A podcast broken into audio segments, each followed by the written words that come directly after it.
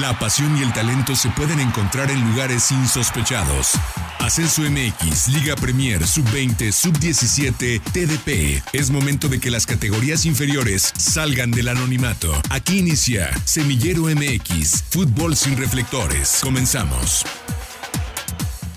Hola, ¿qué tal? Hola, ¿qué tal? Muy buenas tardes, bienvenidas y bienvenidos a las y los seguidores de todo el fútbol profesional más allá de la primera división. Liga MX femenil, Liga de Expansión MX, Liga Premier y Tercera División Profesional, el único espacio radiofónico, este Semillero MX, para hablar de todo el fútbol que no tiene reflectores. Nuevamente con un programa súper cargado, con un programa lleno de grandes invitados, en este caso de grandes invitadas, y lleno de información. Hace algunas semanas lo platicábamos al aire, que ya nos hacía falta una nueva edición, un nuevo podcast acerca del fútbol femenil y hoy en esta semana previa al inicio del torneo Guardianes 2020 de la Liga MX femenil, hoy será Semillero MX Radio de fútbol femenil. Pero antes de, de, entrar al mismo, voy a saludar a mis dos compañeros que hoy me acompañan en esta edición en, alguna, en algún punto de esta ciudad de Guadalajara.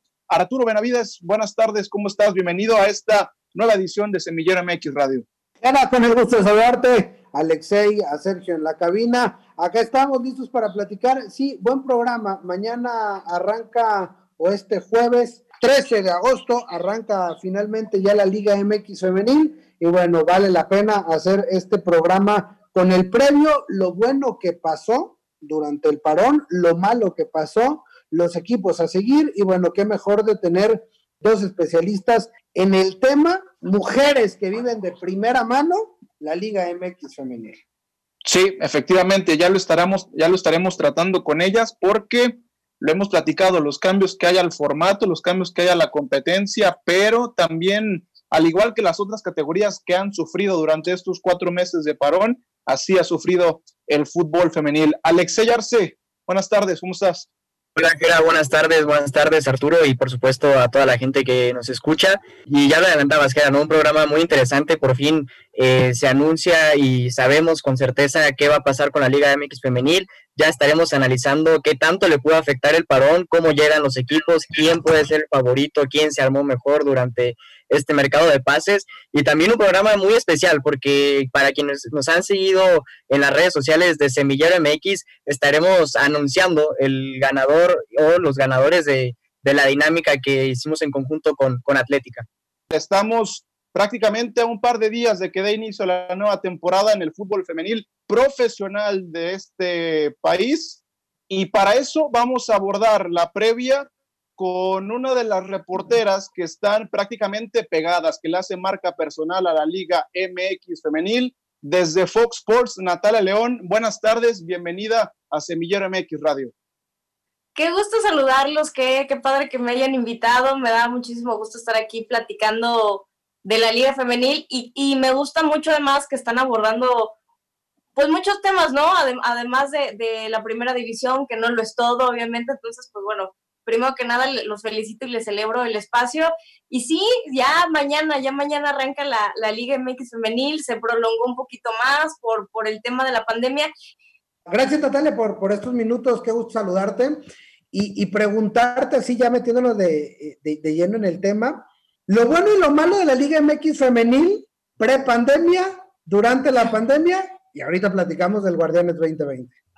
Lo bueno y lo malo, híjole, eh, a ver, ayer revelamos un, un, reportaje que salió en dos partes porque nos llamó mucho la atención en, durante la pandemia qué estaba pasando con la liga femenil. Digo, to, todo se concentró, pues como lo sabemos, ¿no? Lo, lo, que pasó en la primera división, que llegó un equipo nuevo Mazatlán, que la liga de expansión, que desapareció el ascenso. Y sí, fue, fue importante eso y alarmante también, pero también qué estaba pasando con la Liga Femenil. Entonces nos dimos cuenta que se registraron más de 100 bajas. De hecho, le pedimos el dato a la liga y no nos lo quiso proporcionar. Pero bueno, un conteo aproximado, si fueron más de 100 bajas, de esas 100, unas 50 chicas apenas pudieron, o más bien el 50% se pudieron reacomodar, pero las otras se quedaron sin empleo.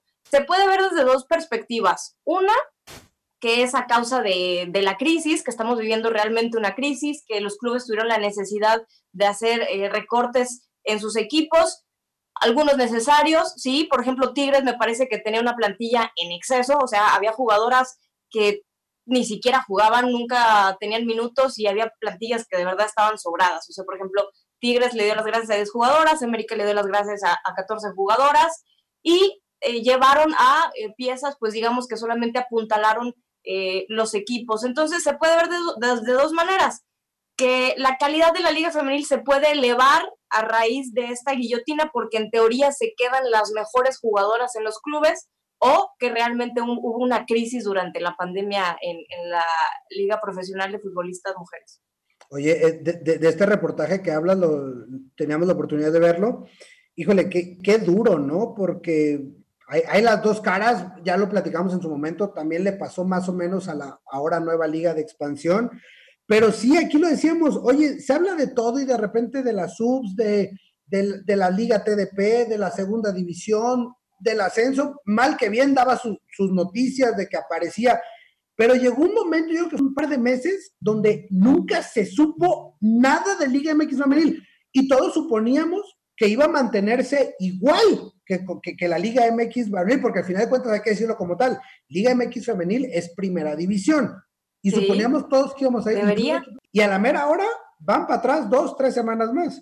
Sí, eh, si era la idea, que arrancaran igual. Te mentiría si, si te dijera alguna teoría sobre por qué arrancaron después. Eh, las chicas platicando un poco con, con alguna de ellas piensan que es a raíz de la pandemia, en lo que se reacomodaban los equipos de primera división, las categorías inferiores, porque me imagino que también el tema de la calendarización fue complicado y tú lo sabes, Arturo, por, por la liga de expansión, que, que, va a tener como días eh, martes, miércoles, el domingo me parece. Entonces creo que el, por ahí el tema del, calendario pues, fue, complicado de, de, acomodar todo porque tenemos fútbol prácticamente toda la semana. Yo siento que, que va por ahí y, también irse adaptando todos estos temas de, los protocolos, de con cuántos días de anticipación hacerse pruebas de COVID y, todos estos rollos. Yo, yo lo quiero pensar que fue por eso que arrancó después y si es así no me parece mal, ¿no? Porque, porque a todos les agarró por sorpresa esta, esta situación a la que hay que adaptarnos, ¿no? La, nueva normalidad. Porque escuchaba a Marion Reimers, tu compañera ahí en, en Fox, bien interesante un concepto que decía, en Estados Unidos lo hicieron al revés arrancó primero la liga femenil, le dieron tres semanas de oportunidad de que todos los reflectores estuvieran en ellas y ya después arrancó este torneo de MLS. Correcto.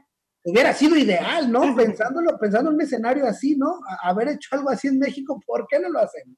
Yo creo que hay temas, eh, Arturo, pues como muy sociales, muy arraigados, ¿no? Eh, no es ninguna mentira que en México se tiene el concepto de que la primera división es la que mantiene o es el sustento de las categorías inferiores y también la femenil. Y es cierto, o sea, e, e, esa es la verdad, ese es el sustento, la economía se basa en las primeras divisiones, pero como, di, como dices y como bien lo dijo Mario Reimer, bueno, no, no hubiera estado mal esa cortesía, ¿no? De que hubiera arrancado primero la, liga femenil para que se le diera eh, quizás por un momento su, justa atención, su, su debido impacto no sucedió, eh, creo que estamos lejos de que pase algo así, pero, pero bueno, yo creo que eh, documentando lo que, lo que pasa, eh, pronto nos, nos, acercamos a que, a que caigamos todos en una realidad, nos demos cuenta de cosas y, por ejemplo, la Asociación de Futbolistas nos decía que, bueno, hubo dos controversias formales, es decir, hubo chavas que se animaron a meter su controversia, de Tigres precisamente, de Querétaro, y hubo reportes de equipos como eh, los de Orlegui, que son Atlas y Santos, eh, Cholas también, que, fue un, relajo en esta pausa de, verano, Bravas de Juárez, y incluso Chivas. Entonces, pues, nos enteramos ahí de, cosas, de cosas chistosas. Oye, Natalia, viendo este reportaje que, que menciona Arturo y que tú nos hiciste llegar, platicaba una, una de las chicas que, y, justo era un tema que habíamos tocado la última vez que hicimos un especial de femenil, que quizá en, en este, en este marco de la pandemia suelen salir menos favorecidos los equipos que tienen menos dinero, que, están menor, eh, que tienen menor preparación, que tienen una menor infraestructura. ¿Crees que a partir de este Guardianes 2020 se haga la brecha más grande entre los equipos de la Liga Femenil? Porque nosotros siempre hablábamos que los que robaban la liga eran las regias, ¿no? Y quizá un escaloncito abajo venía América, Chivas, Pachuca, por ahí Atlas levantó la mano los últimos dos torneos. ¿Crees que la brecha se haga más grande? Yo, yo sí creo y, lo platicaba el otro día con, ah, pues justamente con, con, con, Alex Mendoza, que ustedes lo conocen muy bien, era entrenador de las Leonas Negras, ahorita está en Querétaro, me decía, es que eh, esta guillotina que hubo en, esta pausa de verano, yo la veo positiva porque yo creo que el nivel va a, elevarse. Si te pongo un ejemplo, conmigo en Querétaro dimos de baja a 16 jugadoras. Tengo un plantel prácticamente renovado, o sea, es otro equipo. Yo te puedo decir que Querétaro si bien no va a estar en los primeros lugares, igual le, va a costar porque es un equipo nuevo, yo me atrevo a decir que tiene la capacidad para entrar a la liguilla, siendo que en el torneo anterior, el que terminó por cancelarse, iban en último lugar, era uno de los peores equipos al Querétaro y, se renovó, es, es una plantilla totalmente nueva, entonces yo creo que va, a haber equipos que van a llamar la atención, o sea, por ejemplo, vemos a un León en donde llegaron jugadoras como eh, la delantera Branda Viramontes, Lucero Cuevas, eh, Esmeralda Verdugo. Estas, estas tres jugadoras van a levantar al León y te lo puedo decir. Eh, yo creo que va a ser contendiente eh, sin duda alguna León, le va a alcanzar para llegar a la liguilla. Y, este tipo de cambios estuvieron bien interesantes. O sea, el América se deshizo de, 14 jugadoras, imagínate, pero sumó a sus filas a dos jugadoras súper interesantes. Una es Josa Oregel, que es, que es defensa seleccionada, llegó de Tijuana, y también eh, Vero Pérez, que es mexicoamericana, es una excelente contención. Entonces, estamos hablando que sí, pues, eh, salieron muchas, varias jugadoras, pero llegaron piezas súper importantes y súper interesantes. Entonces, yo creo que, que sí, sí va a haber un cambio en el nivel. Eh, y bueno, las formas en los despidos, pues bueno, ya, ya, ya es otro tema, ¿no? Pero, pero sí creo que va a haber un cambio en la Liga Femenil, sí lo vamos a ver totalmente de acuerdo en el renglón del León. Yo lo pondría como uno de los caballos negros de cara al siguiente torneo. Y hablando de estos cambios de cara al siguiente año futbolístico, hablando de esta búsqueda por mejorar el nivel de la liga, creo que uno de, las, de los cambios más importantes fue eh, ahora sí hacer la Liga MX femenil en México con una categoría libre, ¿no? Y esto también va un poco de la mano con, el tema de las guillotinas y de mejorar el nivel y demás. ¿Tú crees que esto es perjudicial? Estamos este, dejando un poco de lado que si se abre eh, la, categoría libre, como, como pasa en las grandes primeras divisiones del fútbol femenil a lo largo del mundo, pero al mismo tiempo sigue sin tener una liga, una liga juvenil. ¿Esto es bueno o malo hoy para, para la liga en México? Fíjate que, que, es un tema interesante, creo que se puede, se puede ver desde dos perspectivas, o sea, la, la, la, negativa y la positiva. La positiva es que ya van a poder eh, jugar eh, jugadoras que igual no tenían tanta chance porque estaban limitadas por la regla de, la edad. Hubo jugadoras que cuando inició la liga femenil eh, no, no pudieron jugarla nunca o, o, decidieron retirarse por esta regla de mayores. no, te pongo el ejemplo, por ejemplo, Karen Gómez, que fue la portera de Chivas en el primer torneo, en dos torneos, perdón, y luego se fue a Cruz Azul. Ella era eh, mayor, entonces realmente vio poca actividad y es una, es una portera buenísima, seleccionada, no se le dieron las cosas porque eh, para los estrategas, pues quizás es más importante las jugadoras eh, no, no, porteras, entonces ella se vio muy limitada por el tema de la edad y se tuvo que retirar. Entonces, creo que es bueno por ese aspecto, pero malo porque sabemos que en, los clubes femeniles no todos tienen ni siquiera un equipo piloto. O sea, no hay unas fuerzas básicas como sí las hay en, en, varonil, ¿no? O sea, la 15, 17, 20, etcétera, ¿no? Entonces, son, son pocos los equipos que tienen, que tienen piloto y hay que recordar que los CEFOR, que eran estos centros de, selección mexicana de, captación de jugadoras, ya no existen y el, proyecto de la academia también se paró. Entonces, la, parte de la, de la, formación me parece que sigue siendo el gran pendiente en la liga femenil y como te digo, no todos los clubes tienen pues, esa filosofía de hacer unas fuerzas básicas femeniles. Ese es el tema. Hola Natalia, te saluda Alexei. Hola. ¿tú dónde crees que radica el principal problema de la liga ya mencionabas, ¿no? Las fuerzas básicas quizá, y por qué los directivos no transmiten lo bien que se trabaja en fuerzas básicas en México a la Liga MX femenil y qué porcentaje le darías de progreso a la liga. Yo creo que, o sea, me lo han preguntado, que, que cómo veo el nivel. La verdad es que creo que tras tres años de la Liga MX femenil ha habido los avances necesarios, buenos. Eh, han cambiado muchas cosas, o sea, hay que acordarnos que empezó la Liga Femenil con dos grupos eh, para ahorrarse quizás viajes, los que estaban como en, la región, en la zona, pues se, se, enfrentaban. Entonces, cuando ya se empezaron a enfrentar todos contra todas, obviamente se elevó el nivel. La apertura a las mexicoamericanas, puta, fue buenísimo porque han llegado eh, buenas jugadoras mexicoamericanas. Eh, entonces, eso, eso, eso, ha elevado el nivel de la liga. Y, y, lo que pasó en este verano también puede ser un escalón más para que, para que aumente el nivel. Eh, no sé qué vaya a pasar con, con, con, esta apertura de las jugadoras mayores. habrá que ver que, cómo vemos este torneo. Pero yo, yo, creo que, yo creo que va bien. Te puedo decir que hay clubes que sí le dan mucha importancia a sus equipos femeniles y, y los nombramos sin problemas, o sea, los, los equipos regios, eh, Tigres, Rayadas, Chivas, que también trata bien a, a, sus jugadoras, el tema del América, por supuesto, Pachuca, eh, los, los, el, Atlas, que es un buen equipo, eh, ahí algunos temas en cuanto, en cuanto al, al, del trato a las chavas, e infraestructura y facilidades, pero de ahí en más es un buen equipo, entonces me parece que bien, va, va, va bien todo. Es simplemente que los dueños entiendan que la liga femenil o sus equipos femeniles son una inversión, porque eso es lo que realmente es el fútbol femenil y, y, sin problemas hay que decirlo. Debe de verse en este momento como una inversión que sí puede redituar. Y si no, pregúntenle a Tigres cómo ha redituado su equipo femenil, o sea, son llenos en los estadios, obviamente tiene que ver que, que la afición de, de la Sultana del Norte es muy pasional, ama a sus equipos, pero creo que si se le invierte un poquito puede ser redituable. Incluso me llama la atención que ya empiezo a ver más patrocinios en, en las playeras de, de, femenil, por ejemplo, toallas sanitarias, este tipo de, productos que son como para mujeres, y eso está buenísimo. Quiere decir que ya se está empezando a comercializar bien después de tres años. O sea, es increíble que, que después de años se den cuenta de, ah, pues también podemos comercializar, ¿no? La, la liga femenil, mira, qué padre, sí se puede. Entonces, es nada más que se apliquen un poquito. Justamente, ¿no? Lo que mencionabas de los patrocinios, hoy Atlas anunciaba su, su uniforme de, de, cara al Guardianes y la gente decía, ¿no?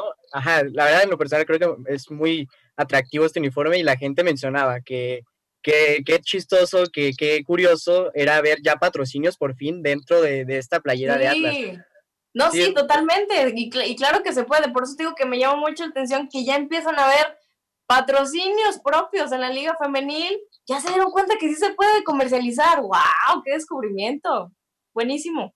Pues Natalia, simplemente para agradecer minutos para Semillero MX y quisiera pedirte un par de, cuestiones. La primera, eh, una conclusión y decirnos a, tu juicio hasta dónde llegarán los equipos tapatíos en este próximo torneo Guardianes 2020. Y el segundo, serás una de, de, una de nuestras madrinas en el primer giveaway de Semillero MX porque llegamos a un buen número en redes ah, sociales. Entonces, si nos un número entre el, entre el 1 y el 70. Ajá. Eh, eh, 37. Eh, 37, el ganador del primer balón, cortesía de Natalia León. Ahí lo están viendo en pantalla.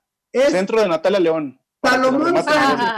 Salomón Sánchez, pues muchas felicidades. Ah, y, y, y, del, y, de los equipos tapatíos, Chivas armó, armó buen equipo, ¿eh? O sea, me, me atrevo a decir que este va a ser un, y, lo hablaba la otra vez con el Chora Mejía, que por cierto tomó el equipo femenil y dije, oye, tienes un plantel bien complejo, o sea, ya tienes figuras, o sea, tienes seleccionadas nacionales, le llegó Jaramillo de Tigres, le llegó Licha que viene de ser campeona con Rayadas, benditos problemas, tiene un, tiene un plantel vasto Chivas, eh, yo, yo ya muero de curiosidad por saber cuál va a ser el 11 de, de, del Chora Mejía con, con Chivas femenil, creo que le va a ir bien. Pues muchas gracias, Natalia León, gracias por estos minutos para Semillero MX y que sea una buena temporada, tanto de Liga MX, sobre todo Liga MX Femenil. Gracias por tus conceptos, por tus conocimientos y seguimos en contacto. Y que la sigan mucho y que la vean. Digo, si le van a un equipo, pues no, no cuesta nada que también ven al, al equipo femenil. Entonces, pues nada más. Muchísimas gracias por la invitación. La pelota sigue rodando y aún tenemos canchas por visitar. Estás en Semillero MX, el fútbol profesional que no conoces. Estamos de regreso en Semillero MX Radio para continuar con el partido de esta tarde en las canchas de la Liga MX Femenil después de una gran charla con Natalia León de Fox Sports. Hoy vamos también a hacer el enlace con otra de nuestras invitadas de esta tarde, desde Esto Nacional, reportera que también sigue de cerca a la Liga MX Femenil. Saludamos con mucho gusto y le damos la bienvenida a Semillero MX Radio, a Ivonne Almaraz. Ivonne, buenas tardes, bienvenida. Hola Arturo, buenas tardes. Eh, pues nada, aquí feliz y encantada de que hayan dado esta invitación. ¿Cómo ves? ¿Cómo ves la Liga MX Femenil después de estos casi cinco meses de parón obligatorio entre la contingencia sanitaria, entre todo lo que pasó, los eh, cambios, salidas de jugadores, llegadas, pero eh, finalmente, y a tiros y tirones, mañana por fin arranca el Guardianes 2020 de la Liga MX Femenil. ¿Cómo esperas este séptimo torneo ya de la Liga MX Femenil?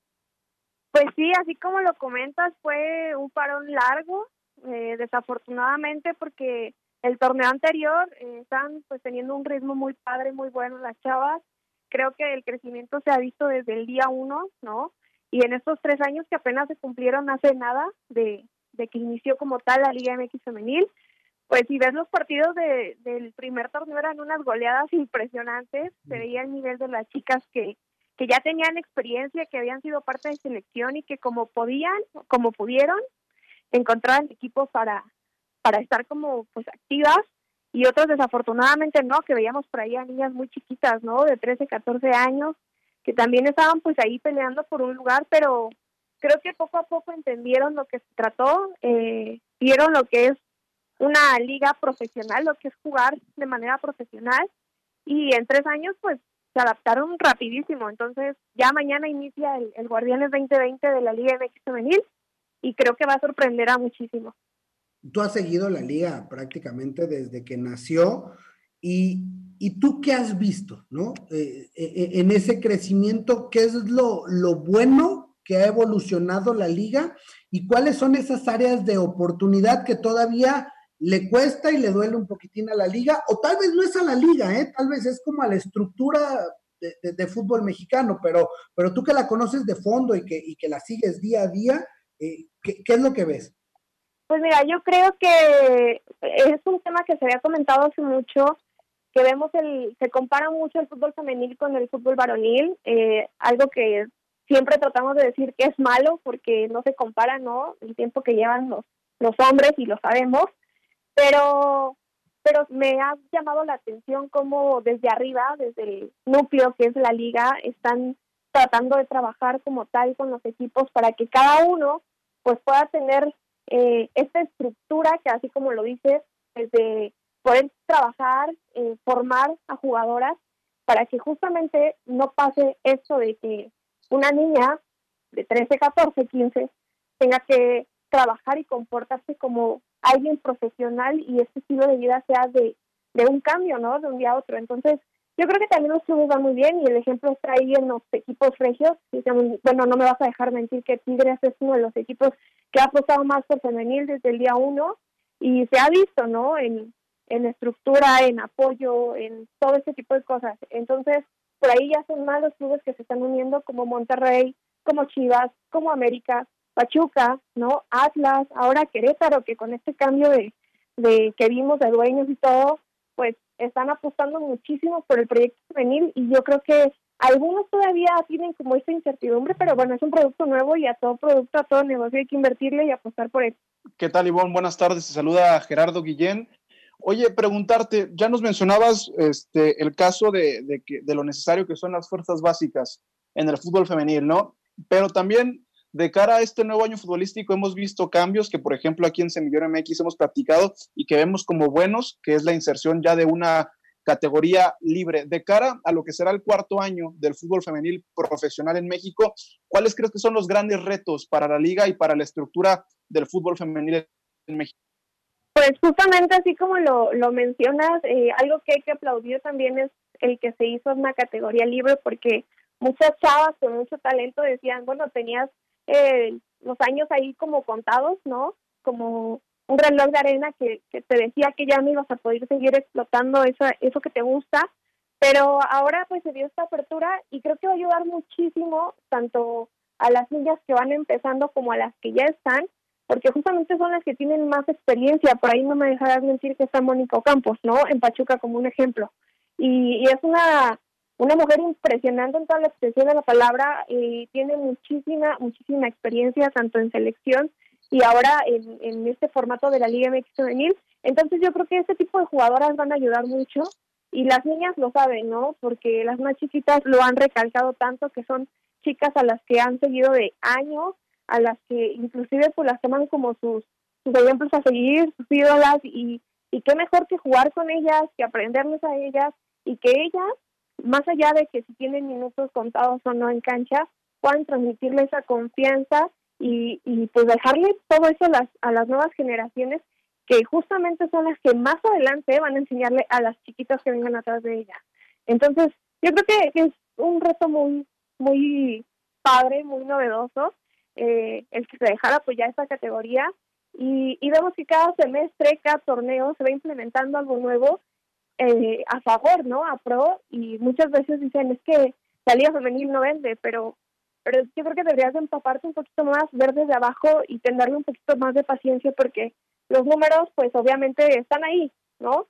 Muchos de los que hablan no ven los números, pero es impresionante ver que, que crece y crece y, y el claro ejemplo está en que es una liga profesional y a comparación tenemos, por ejemplo, la Liga de España femenil que ni siquiera la toman como profesional, ¿no? Que pueden haber varios clubes que pueden jugar, pero que no se les da como tanta eh, importancia como se está haciendo desde acá y entonces es algo que de verdad se debe de admirar y que deberíamos de seguir apoyando. Y bueno, históricamente hemos visto que, que, las, que los equipos de, de, Monterrey, Rayadas, Tigres, por ahí Pachuca, eh, pa, eh, América, Chivas, son las que normalmente se roban la liga, ¿no? Y en estos tiempos de pandemia pareciera que los equipos menos preparados, los equipos con menos dinero, son los que más lo van a sufrir. Pero por otro lado, también estamos viendo eh, algunos equipos que se han reforzado bien para la siguiente temporada, como lo es León, ahora el caso de Querétaro. ¿Qué podemos esperar para el siguiente Guardianes 2020? ¿Un poco de lo mismo, con los equipos de siempre peleando los puestos de arriba o con equipos que se pueden subir a la mesa y pelear por, por el título? La verdad es que esta pregunta me la han hecho eh, últimamente y, me ponen a mí un poquito en saque porque en lo personal y puedo decirles que se, que se viene un torneo de mucha sorpresa eh, porque justamente están los equipos que ya son eh, los de siempre, a los que vas a tener en la parte alta y los que dices van a, a seguir peleando el título y principalmente están los regios que han llegado a muchísimas finales, que es Monterrey y Tigres y, y eso también yo creo que en, cierto punto eh, desanimaba a la gente en decir es que siempre son los mismos, ¿no? Pero ahora justamente se supieron reforzar y los que no se reforzaron, yo creo que, que están apostando mucho por, su plataforma y, y va a ser un torneo pues muy esperado. También tenemos el caso de Atlas por ahí que, que ha tenido la oportunidad ya de, de, de clasificar, pero pues no de no avanzar más allá eh, Atlas también es uno de los equipos que ha estado peleando. Eh, justamente Querétaro tiene plantel casi nuevo, eh, con Carla Rossi al frente, que, que de verdad pues yo creo que va a aportarle muchísimo al equipo. Y también va a ser novedoso ver cómo exjugadores, porque la Liga Femenil se ha convertido ahorita en eso, en que muchos exjugadores eh, están tomando el timón de los equipos, y ya veremos también el caso pues ahí de, por ejemplo, de, de Frankie Oviedo en, en Cholas, con, que va a poder trabajar también con, su, con una de sus hijas, que está en el equipo, eh, con Mejía, que ahora no, está ahí con Chivas. Entonces son, son muchos, eh, son muchas cosas, ¿no? Es como una cajita llena de sorpresas que, que yo creo que le va a encantar muchísimo a la gente. Oye, Bonnie, justamente que mencionas los nombres de, los directores técnicos y directoras técnicas, eh, es creo que, no sé si tú lo ves así como una asignatura pendiente, eh, este tema, ¿no? Porque vemos la Liga MX femenil, vemos pocas mujeres al frente de, los equipos en la dirección técnica, pero también ya vemos, entre lo bueno y lo malo, vemos algunas mujeres a cargo de los proyectos en, eh, de equipos, ¿no? De los equipos femeniles. Vi un reportaje tuyo donde hablabas de Puebla, América, Chivas, Mazatlán, si no mal recuerdo, y, y si no, corrígeme, que ya tienen a una mujer al frente de su proyecto femenil. Sí, justamente digo, eh, hay, hay pocas mujeres en el banquillo, pero hay muchísimas detrás que, que están pues por ahí buscando una oportunidad y que no dudo más adelante veamos en la Liga Femenina más mujeres elegir, pero la, la apertura se está abriendo, la oportunidad de trabajo se está abriendo y los clubes lo están entendiendo, porque no es lo mismo, eh, pues, tener la estructura de un equipo varonil que el de un femenil. Siempre he dicho que hay que separarlos, o al menos es la filosofía que he estado entendiendo en este tiempo, que, que hay que trabajar diferente, o sea, igual, pero diferente. Es un espejo en el que debes de, tener tu propia estructura y estos equipos ya lo entendieron, ¿no? Ya lo, lo vimos con Chivas, con Nelly Simón, que pues es un, es un buen ejemplo, eh, Puebla, que también ahí nos sorprendió en ese torneo, y también Mazatlán, ¿no? Un equipo nuevo desde, eh, pues sí, están empezando desde cero porque chicas ahí que juegan en Monarca se quedaron como tres o cuatro, es un equipo que está armado desde de cero y, y que dijeron vamos a darle y, y apostaron por tener a, a, una directora deportiva que es algo muy muy bueno y pues sí, justamente América no se podía quedar atrás, que, que para mí fue una sorpresa porque fue de manera sigilosa, ¿no? Ya Clau tiene ahí un, tiempecito y no se había dado a conocer como tal, eh, como se ha hecho con otros clubes las presentaciones y así, pero creo que tienen como su estilo, ¿no? Porque desde que llegaron, bueno, yo creo que América no necesita presentación y, y lo demostraron, ¿no? Ya, ya se está haciendo pues este trabajo de tiempo y se está empezando a ver, ya por ahí veremos también que están pues justamente con el tema de fuerzas básicas los que lo que les comenté hace un momento, entonces creo que más clubes van a agarrar y adoptar esta filosofía de, apostar por más mujeres en, la directiva, porque también se necesita gente que sepa de la rama, ¿no? Del fútbol femenil y no nada más ser gente porque sí. Claro, oye, y, con ese tema, y, la última, porque luego el tiempo nos, nos, come y agradeciéndote estos minutos, eh, mira, te voy a hacer la misma pregunta que dice tu tocaya, que seguramente conoces bien, Ivonne Valdivia de Rayadas. ¿Crees que el formato de, de esta similitud o este espejo de que los equipos de Liga MX varonil tengan que tener su equipo de femenil, ¿es el ideal o, tendríamos que abrir porque de repente vemos que hay equipos que, tal vez no, les, no, le echan tantas ganas y otros sí, y que se pudiera abrir y que por ahí pudiera aparecer algún equipo que solamente quisiera tener una, una rama femenil? ¿Tú cómo ves esta, esta parte? Yo creo que que es una mezcla de, ¿no? Para mí, el que se esté trabajando, como lo comentaba, en un espejo es bueno, en un espejo, por decirlo así, de que se le está dando la misma importancia, de que estamos armando desde cero la, la vértebra de un equipo femenil, de decir, vamos a tener ese cargo, ese cargo, ese cargo, y esa gente para esto, porque como dices, hay equipos que no le echan tantas ganas, ¿no? Eh, pero no es que no quieran echarle tantas ganas. Eh, yo creo que como es eh, eh, tiene todo desde la cabeza y al decir, sabes que no, no, todavía no confiamos o no apostamos en el fútbol femenil y me enfoco en mi equipo varonil, eh, toda esa gente que tienes se enfoca en eso y, y es cuando los clubes grandes cachan la idea de decir, a ver, no, aquí debe de haber ambos y, y por eso traen a su gente y por eso tienen a su gente trabajo desde el equipo, el equipo digital, desde el equipo de dirección. Entonces, eso está buenísimo. y Yo creo que, eso es lo, que le vería bueno. Y de decir de otro equipo que tenga solo un, uno femenil, digo, no está mal, pero pues sabiendo cómo se trabaja el, el fútbol en México, yo creo que, tendríamos que irnos más a, o sea, a, a, los equipos de primera, que son los que aspiran a poder estar en la Liga MX femenil, y si tienes un equipo, por ejemplo, los que estaban en la Liga de Ascenso, que ahora pues es la, Liga de Expansión, muchos apostaron por, por tener a los equipos femeniles y también está buenísimo porque, porque te das cuenta de que ellos están viendo más allá y ayudan a, a, que estas niñas consigan su sueño porque siguen siendo ese trampolín, ¿no? No están como que nada más ahí por estar, sino que están los equipos y los directores técnicos pues están atentos y todos los clubes en ver y cachar talentos nuevos de todos lados. Hola Iván, te saluda Alexei. Oye, eh, bueno, Semillero MX está de fiesta en una dinámica que participamos por el número de seguidores que alcanzamos en Facebook. Y para esta dinámica eh, nos gustaría nombrarte como nuestra madrina del, primer giveaway que realiza Semillero MX. Y para anunciar a los ganadores, eh, necesito que me digas un número del 1 al 70. Bueno, primero felicidades y me voy con el 5. El 5.